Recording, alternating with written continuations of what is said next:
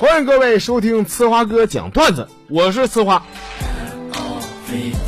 我今天早上啊，我坐公交上的班搁那站着呢，我就感觉好像谁摸我屁股啊！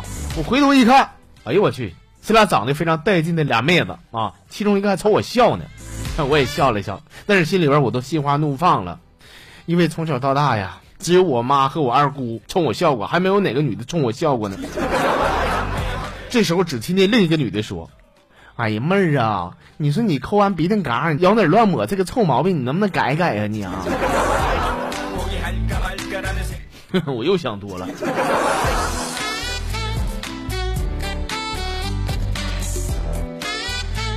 俺们家隔壁新搬来一对小两口，自从他俩搬到这儿以后啊，他俩是完全不顾及我这个老光棍的感受啊。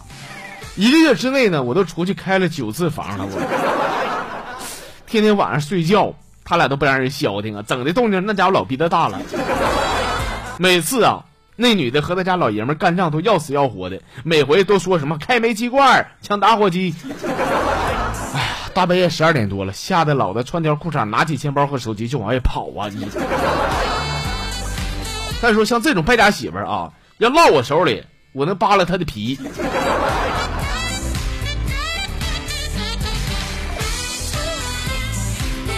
自打我结婚以后，我就感觉呢，我是这个世界上最幸福的人。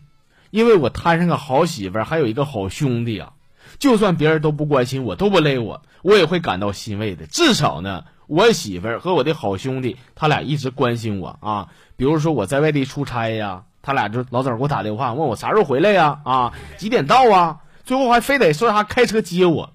我一直觉得，我只要出差呢，我的媳妇儿和我的好兄弟对我太过关心了。在这里，我正式向他们道个歉，对不起。我让你们操心了。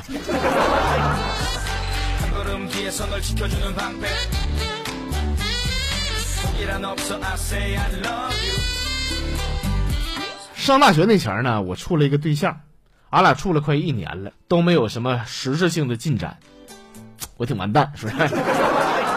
你听我说啊，就是有一天吃完饭以后啊，他问我了，哎，今天咱俩去一个你们老爷们都想去的地方咋样？我说啥地方啊？哎呀，就是饿的时候你想去哪儿？我饿了那去食堂或者饭店呗。他又问：那你累了呢？我累了躺床上睡大觉呗，累了。那你睡之前想干啥呀？我非常的不解。于是呢，他指着我的裤子，说：“你呀，你身体某个部位睡觉之前不想做点啥吗？”哈哈，我这才恍然大悟啊。你说你呀，你这家伙说话能不能直接点啊？上个厕所整那么复杂干哈呢？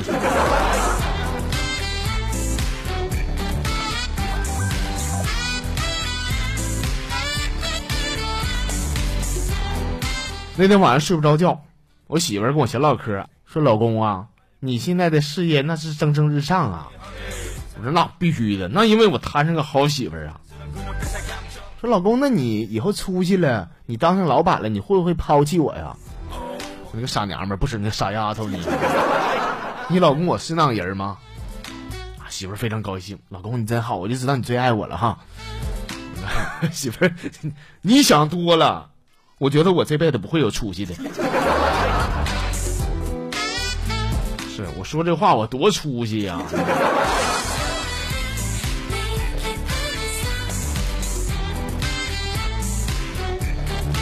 话说呢，语文课堂上，老师让同学们写作文，要求非常简单，只要是能让老师看完以后感动的哭了，那就算通过。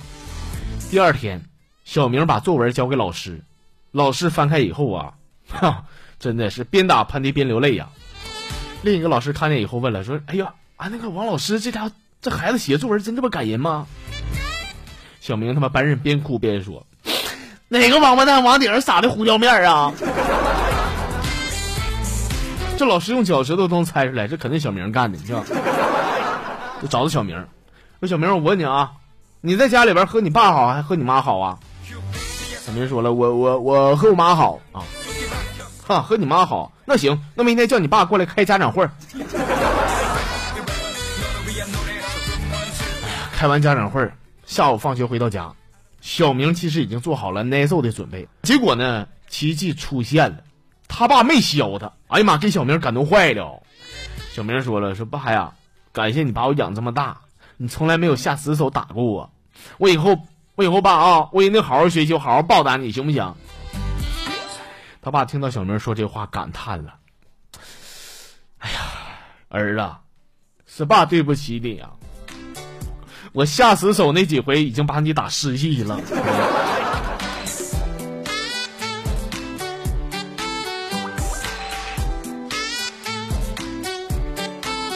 和几个朋友在烤鸭店里边吃烤鸭，一帮大老爷们儿啊，没啥唠的，没完没了的，居然唠起了鸭子的话题啊！我觉得非常无聊啊！我说你们几个啊，都下班了，能不能唠点开心的，别老谈工作，行吗？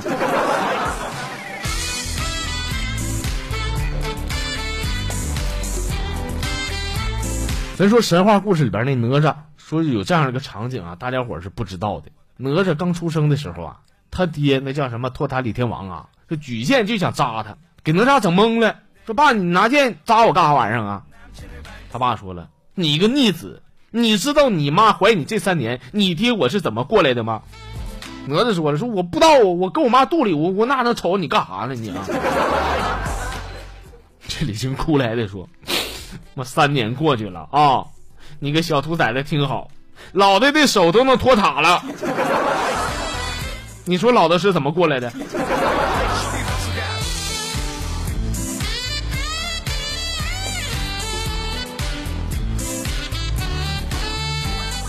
昨天晚上半夜十二点了，我媳妇呢说跟同学聚会还没回来，我就给她发了条短信，我说如果说你二十分钟以内还不回来，我就去二林子家住。